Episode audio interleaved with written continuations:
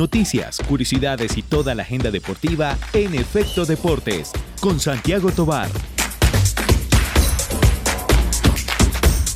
Un podcast, quienique.fm. El placer de oír más.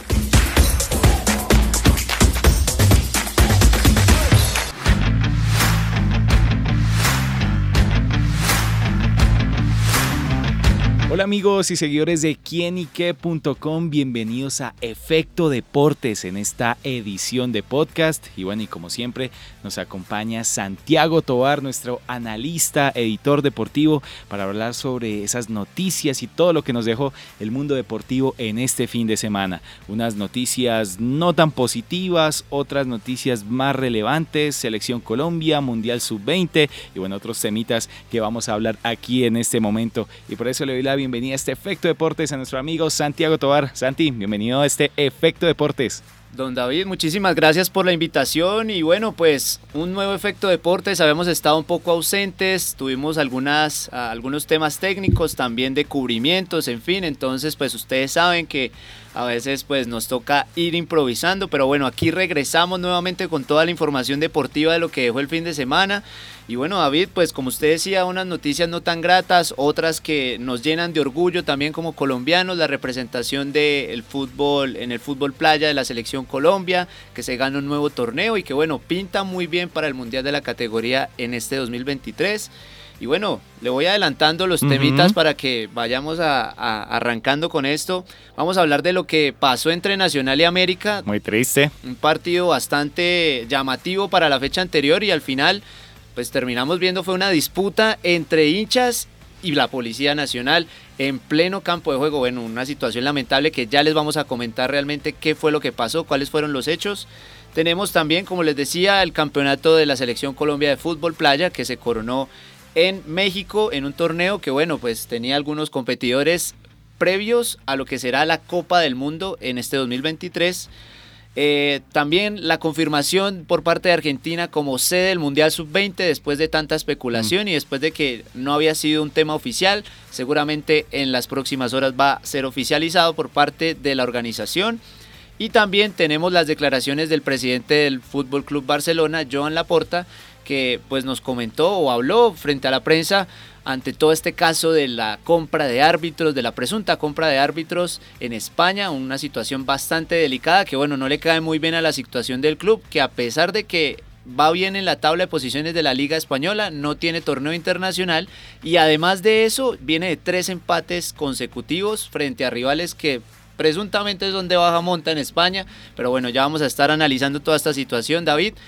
Y bueno, pues, pues una, un fin de semana también de altos y bajos, ¿no? También. Eso me refería. Bueno, este es un efecto de deportes en el que tiene unos temas, sobre todo tanto polémicos, tristes, por eh, lo que ya mencionó Santiago en este tema de Atlético Nacional, otros muy positivos. Pero bueno, sin duda, arranquemos, pues de una vez nos vamos por lo malo. Desafortunadamente, lo que pasó en el estadio Atanasio Girardot, esa disputa entre la barra de los del sur, que ya tenía como ese antecedente durante la semana pasada que habría eh, esa confrontación entre los líderes de la barra, especialmente con algunos desacuerdos eh, con las directivas de Atlético Nacional. Pero bueno, Santiago, ¿cómo se originó todo esto y por qué llegó a este lamentable desenlace? Bueno, David, esto tiene varias vertientes, ¿no? Porque es que no es solamente lo que pasó durante el fin de semana, también lo que pasó entre semana, como usted lo mencionaba, eh, la mala relación que tiene la dirigencia de Atlético Nacional con los del sur, la barra popular más grande del conjunto verdolaga a nivel nacional, que es como ellos lo denominan.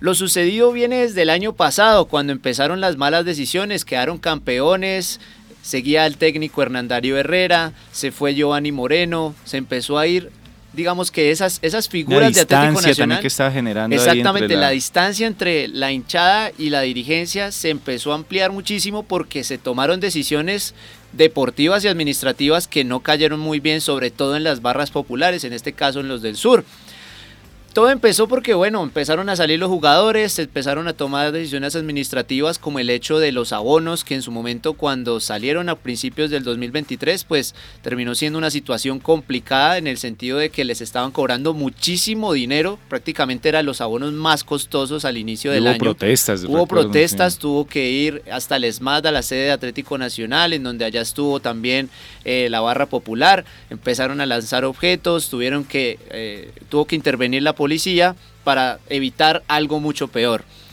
Después de esto, pues se supone que hubo una reunión en donde se comentaron los puntos, se habló del tema, se habló de la situación y todo quedó como en una tensa calma, ¿sí? No fue solamente que quedaron como calmados, sino que quedaron a la expectativa de lo que pasara. Ujú. Otro de las vertientes que hay que tener en cuenta es la llegada del técnico Paulo Autori, que ha sido muy criticado y muy resistido por la hinchada. Yo nunca me imaginé que fuera a volver ese señor. Exactamente, un, un- un técnico que ya estuvo en el equipo, que tuvo un paso paupérrimo, si no es por decir que flojísimo, en donde ni siquiera pudo clasificar a la siguiente ronda de la Copa Libertadores y donde tuvo episodios como yo no sé si usted recuerda un video que fue muy famoso de Omar Duarte, un delantero Sí. que en su momento estaba jugando muy bien con el Atlético Huila y que terminó desperdiciando una opción de gol clarísima, clarísima. frente al arco sin arquero, le pegó al palo, no sabemos cómo, son de esos bloopers que ustedes encuentran en YouTube, que todo el tiempo los ven, son situaciones que no se explicaban y al final el técnico no salió muy bien del equipo, terminó otra vez en Brasil, quedó campeón con Paranaense de la Sudamericana coincidencialmente y después regresó el año pasado reemplazando a Pedro Sarmiento. Esto no cayó muy bien porque Nacional venía jugando bien, venía ganando los partidos, estaba muy cerca de los ocho y al final pues queda por fuera el año pasado en el último torneo, no puede defender el título. Y este año, pues, si bien está dentro de los ocho mejores, no ha tenido una muy buena presentación o muy buenas presentaciones, no solamente en el plano local, sino en el internacional. Entonces, esta situación también tiene que ver con lo deportivo. El equipo no convence, el juego no convence, por lo tanto los hinchas pues tienen todo el derecho a reclamar. Sin embargo, pues tampoco estamos diciendo que sea la mejor manera ingresar a la cancha, arrojar las sillas, dañar la gradería. Eso fue lo que pasó este fin de semana antes de que empezara el partido entre Nacional y América que pintaba muy bien porque el, clásico, la espectáculo fecha, dos y es el es el clásico de siempre, el clásico que siempre ha llenado los estadios, no solamente el Atanasio, sino también el Pascual Guerrero de la ciudad de Cali. Al final, pues terminan los desmanes, termina también involucrándose el alcalde Daniel Quintero, quien menciona que no le va a volver a prestar el Estadio Atlético Nacional hasta que no solucione esta situación.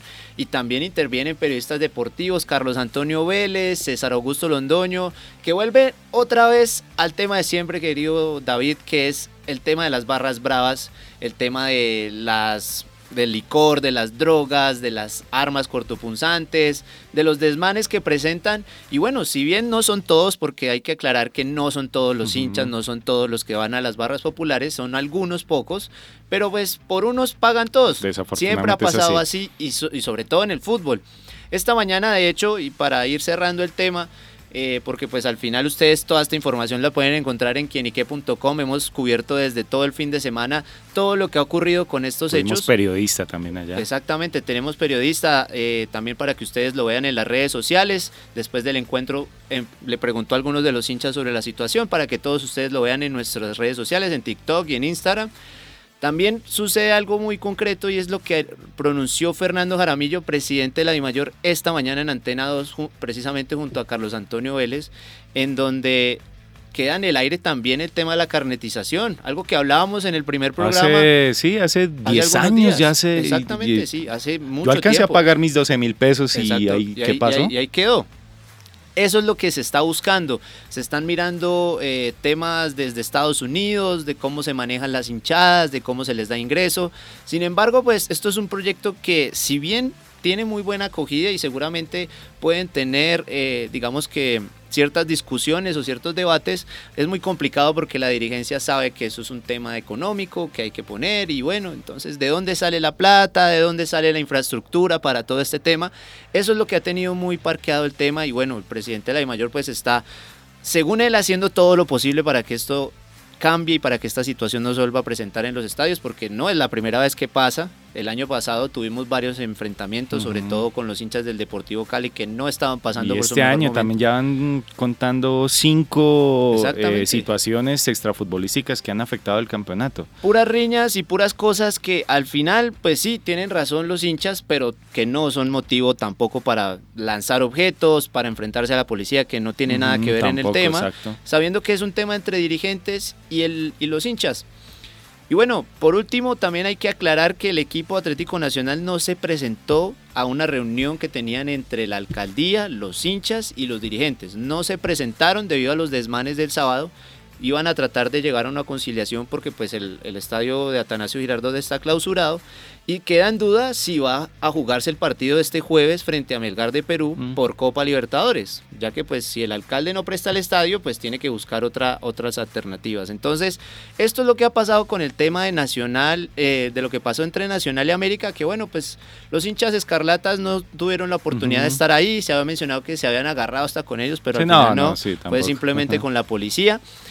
Y bueno, pues esperar cómo se da esta situación porque ni siquiera se sabe cuándo se va a jugar el partido, David. Totalmente, pues bueno, este es un tema que tiene tanto de largo como de ancho, también más allá del fútbol hay unos temas sociales eh, muy profundos que van hacia el tema de las barras y bueno, también de pronto como opinión personal que digo, de pronto, bueno, em, las declaraciones del secretario de gobierno de Medellín, eh, Juan Pablo Ramírez, ya como culpando al club como tal, mm, yo, yo pienso que debe mantener un poquito más objetivo, ya que él es como representante del gobierno eh, de Medellín, pienso que darle totalmente la, eh, echarle totalmente la culpa al club, pienso que, que, está un poco errado en ese tema porque hay que buscar los consensos, debe buscar las aristas también para resolver esta situación y bueno, pues esperemos que esto quede de la mejor forma allá en la ciudad de Medellín. Desafortunadamente, bueno, ya pasaron las cosas y pues vamos a ver qué acciones se van a tomar de aquí adelante. Y bueno, Santiago, pasando a otros temas más amables, bueno, la selección Colombia de fútbol playa. Bueno, una selección Colombia que en principio no es de las más llamativas para los aficionados al fútbol, pues es un deporte que se Ayer me di el partido con Arabia. Pero es un, es un partido de esos que uno ve, digamos, un domingo, ah, un sábado, como igual era un torneo amistoso, entonces era más como de preparación.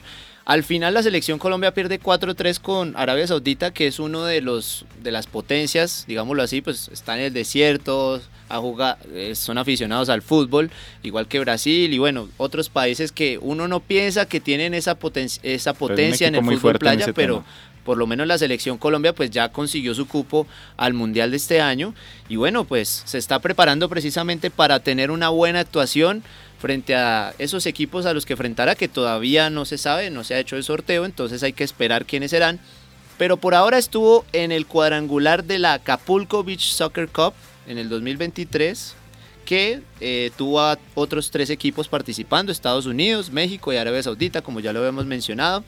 El equipo colombiano pues se alza con el título de este torneo amistoso, algo que pues no está de más decirlo porque al final es un aliciente para lo que será la Copa del Mundo en este año termina ganándole a Estados Unidos y a México, pierde con Arabia Saudita, pero por los demás resultados pues se queda con este trofeo, con este triunfo que bueno, empieza a darle confianza al equipo de Santiago Alzate, que es el director técnico, a quien le enviamos un saludo. Y bueno, pues esta Copa del Mundo que se va a jugar precisamente en Emiratos Árabes Unidos en donde pues esperemos que la selección Colombia pues tenga un muy buena, una muy buena participación y sobre todo pues por todo lo que ha sucedido con las selecciones Colombia, la selección femenina que también va a estar en el Mundial, también va a estar la selección Colombia Sub-20, todo esto pues en el fútbol eh, normal por decirlo de alguna forma, no en el fútbol playa sino en el fútbol normal y bueno, pues sigue adelante el deporte colombiano, por lo menos en el fútbol, dejándonos muy bien representados a nivel mundial. Se va abriendo Colombia también en otros campos deportivos, en este caso el fútbol playa, que de pronto no ha tenido en los últimos años una gran acogida, pero bueno, esto también va abriendo espacio y sin duda pues logrando un espacio histórico, como es esta clasificación al mundial de esta disciplina del fútbol. Y bueno, sigamos en el fútbol y bueno, nos vamos para Argentina, Santiago, a cubrir de pronto. ¿Qué, pues qué, piensa? Ojalá. Un saludo para nuestros dirigentes. Sería muy bueno poder acompañarlos y sobre todo a los muchachos de la selección Colombia Sub-20. Los acompañamos en el Sudamericano, estuvimos en el Campín siguiendo los partidos, hablando con ellos en ruedas de prensa. Ustedes vieron el cubrimiento a través de nuestras redes sociales y también en el sitio web quienique.com. Estuvimos con ellos aquí en Bogotá precisamente, ellos estuvieron en Cali también, pero lo importante es que van para Argentina, ya quedó todo oficializado, seguramente en las próximas horas de este lunes se va a oficializar el tema de... Creo que eso es una buena noticia para Colombia, ¿no? Que se juegue en Argentina y no pues en, Indonesia, también el cambio horario, bueno, en fin, todo lo que tiene que ver con la preparación de, de un equipo para enfrentar ese campeonato. Exactamente, de hecho la selección Colombia Sub-20 se está entrenando en este momento en Bogotá, durante toda esta semana va a tener un microciclo de trabajo con algunos de los jugadores. Ustedes pueden encontrar la, la lista de convocados para que sigan algunos de sus equipos favoritos, porque pues hay equipos, hay convocados desde Envigado, Millonarios, Nacional, Santa Fe, jugadores que hay que echarles el ojo, la lupa, porque pues son el futuro prácticamente del fútbol colombiano sobre todo cuando vayamos a ver... Es que es la previa a las mayores, es como el, escaloncito... si después podemos ir a un Mundial de Mayores a hacer una mejor participación de lo que hemos hecho hasta el momento. Entonces, digamos que la noticia se confirma, Argentina va a ser la candidata oficial o digamos que la, la ciudad, el país oficial que va a albergar este Mundial Sub-20. No clasificó, en la cancha, pero bueno. Exacto, se va a clasificar pues al final de cuentas por eh, un tema de, de, que siempre al candidato se le da la oportunidad de que su selección participe, lo cual está perfecto. Sin embargo, pues lo salva toda esta situación con Indonesia que al final pierde la candidatura. Se salvó Macherano ahí. Exactamente, Javier Macherano que fue muy criticado por su rendimiento en el Sudamericano Sudamericano Sub-20 donde no logra la clasificación por unos hechos increíbles e insólitos que ya ustedes pues conocieron a principios de este año. Sin embargo, pues ya se anuncia que el, el país gaucho va a albergar esta competición, lo va a hacer oficial, va a mostrar cuáles van a ser las sedes, digamos que dónde van a estar los equipos y cuándo se va a realizar el sorteo, David, porque en este momento Colombia no sabe cuáles son sus, rivales, ningún equipo sabe contra quién se va a enfrentar y bueno, pues toda esta situación se dio para los que no lo conocen y les damos un pequeño abrebocas sobre lo que sucedió con Indonesia, que el gobierno pues de ese país terminó haciendo unas declaraciones bastante, digámoslo así, xenofóbicas contra el Estado de Israel, precisamente por todo lo que se ha suscitado en ese conflicto de Medio Oriente. Entonces, que la FIFA en esos artículos que no hay que mezclar la parte deportiva con temas políticos y eso lo censura tajantemente. Exactamente, igual pues siempre se, se mezcla, siempre pues, está ahí como una de la, es verdad, otra. Pero eso fue, esa es digamos que la noticia central.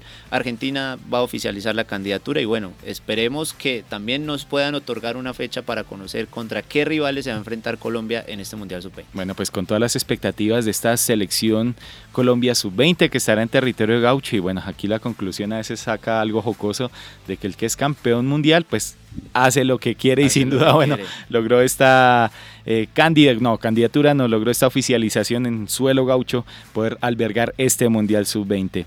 Y bueno, para cerrar este capítulo de Efecto Deportes en podcast, nos vamos al caso Barcelona, así que es espinoso, tiene mucho de fondo y también todo lo que hay por conocer ahí, Santiago. ¿Cómo, cómo, va esto?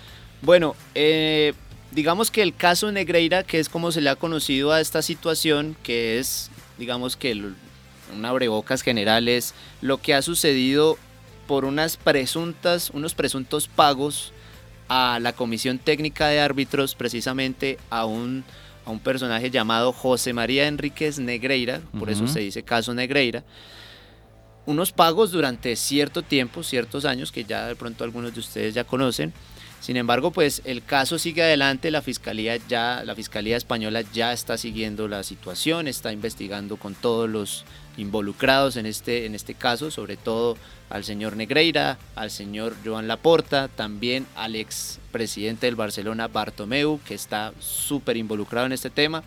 Y hay otros nombres que están digamos que siendo investigados para ver cuál es realmente la situación de lo que pasa y de lo que se le acusa al Barcelona, que es de pago de supuestas coimas a los árbitros durante más de 10, 12 años, en donde, bueno, pues el Barcelona se vio, digamos que plenamente beneficiado, salió campeón de varias ligas, entonces esa es la situación en este momento.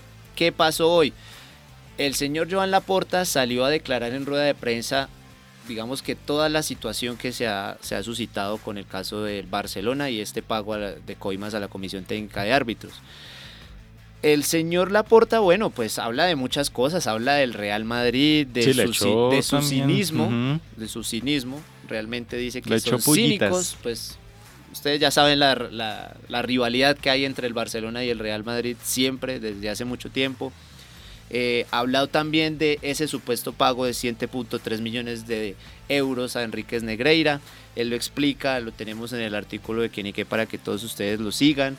También habló sobre Bartomeu y Rosell, los defendió dijo que ellos lo único que estaban tratando de hacer era simplemente salvar la institucionalidad del Barcelona, que ellos no tienen ninguna culpabilidad en el tema, pero bueno, eso lo decidirá la fiscalía, lo decidirá la jueza que está encargada de este tema. ¿Y hay riesgo de que le puedan quitar eh, los títulos al, club? Pues eso se dice, sin embargo... Bueno, después de la sentencia, depende Sin embargo, hay que esperar porque de pronto puede ser más bien un tema de una multa, un tema de más que todo como algo así como una especie de, de, lo que le lo que le ha pasado a la Juventus, por ejemplo, que la Juventus pues estuvo involucrado pago de apuestas. en un pago de apuestas, entonces pues eso se considera como un fraude, por lo que al final pues en este momento el equipo italiano no tiene 15 puntos, en este momento le descontaron los 15 puntos eh, no, se, no se ha oficializado el tema, aún están apelando la situación, pero en este momento pues el equipo italiano está digamos que flojo en la tabla de posiciones por este tema, no sabe si, qué va a pasar. Entonces algo similar le puede pasar al Barcelona, porque igual todavía falta mucha tela por cortar y además que es un caso pues ya de muchísimos millones de euros y que también involucra pues a ciertos dirigentes entonces eso es lo que podría pasar. Sin embargo pues la justicia española tiene otras digamos que otras normas otras leyes. Y también pues la liga en, en, cabeza de Javier Tebas también tienen otras disposiciones frente a este tipo de cosas. Y del cual también habló Laporta. Dijo que en realidad no es un irresponsable. En palabras más, palabras menos, dice que sus declaraciones son para alimentar la polémica, que no aportan documentos, que son erróneos los que ha presentado, que, que el, el presidente, independientemente de cualquier cosa que haya dicho, le dijo que no hablara más al respecto porque está siendo irresponsable frente a sus declaraciones. Y bueno, dice que no hay conflicto de intereses, también que la UEFA ha actuado prudentemente porque ha esperado a que el caso, digamos que evolucione, se investigue en todas las partes. Habló de que tampoco planea salir del club, no quiere salir. La porta dice, yo voy a seguir hasta, como los técnicos aquí en Colombia, hasta que me saquen. sí. Y bueno, también le han presentado demandas a periodistas en España porque la situación del periodismo deportivo en ese país es muy diferente a la que ha pasado acá.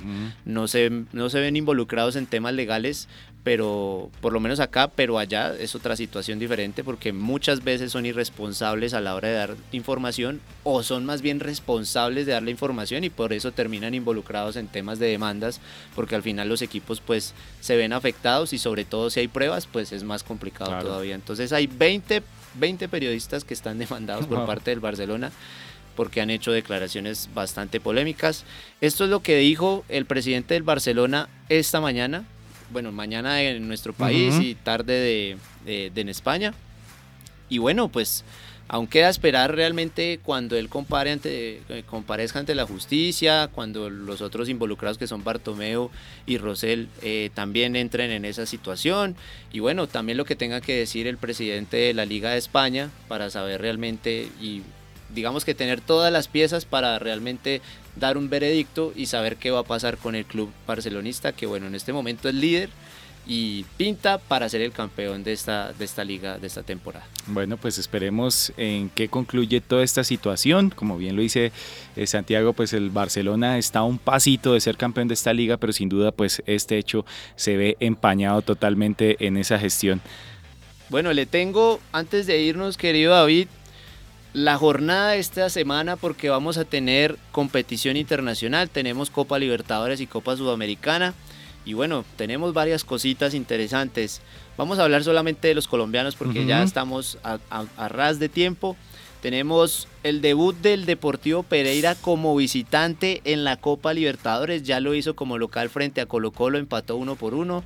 No se vio tan flojo. Llegar a la bombonera. Sí, y ahora llegó a la bombonera. Y en un Boca que no viene tan. Exacto. También. Tiene una posibilidad ahí, ¿no? Y Yo le hay que ilusionarse al Pereira. Hay que ilusionarse, hay que ilusionarse porque va a jugar a las 7 de la noche hora de Colombia frente a Boca Juniors en la bombonera lugar donde estuvo el Once Caldas, donde estuvo el Cúcuta Deportivo. Nacional ganó una vez allá. Nacional también. No sé si América, América también en, una edición de la Libertadores, creo que en semifinales, después de ganarle a River en la serie, creo que no perdió, sí esa vez. Sí, esa perdió, pero, pero estuvo allá. Sí, ah, sí, sí, estuvo jugando también allá, entonces grandes del fútbol colombiano han estado allá, entonces el Pereira se va a codear con uno de los grandes del fútbol argentino desde las 7 de la noche. También tendremos el miércoles el partido entre Nacional de Uruguay y Medellín eh, en territorio uruguayo desde las 5 de la tarde horario de Colombia para que todos se programen. Y pues lo que habíamos mencionado durante la emisión, Atlético Nacional jugará ante Melgar el 20 de este que no mes. sabemos ahora dónde será. 7 de la noche. No pueden ir tampoco al Estadio Polideportivo Sur porque no cumple las condiciones de, eh, de la Conmebol. No puede ir al Estadio Río Negro porque tampoco cumple las exigencias de la Armenia, un Pereira, un Manizales. Entonces va a tocar por esas zonas, yo creo. Exacto, yo creo que un Estadio Centenario, de pronto el del Pereira, uno sabe. Y bueno, eso por el lado de la Copa Libertadores, porque bueno, también tenemos Copa Sudamericana. Partidos interesantes. Y partidos interesantes, sobre todo eh, el que va a jugar Millonarios frente a Peñarol de Uruguay. Eh, como visitante después de tanto tiempo, el equipo albiazul pues va a estar en territorio uruguayo el próximo jueves desde las 5 de la tarde.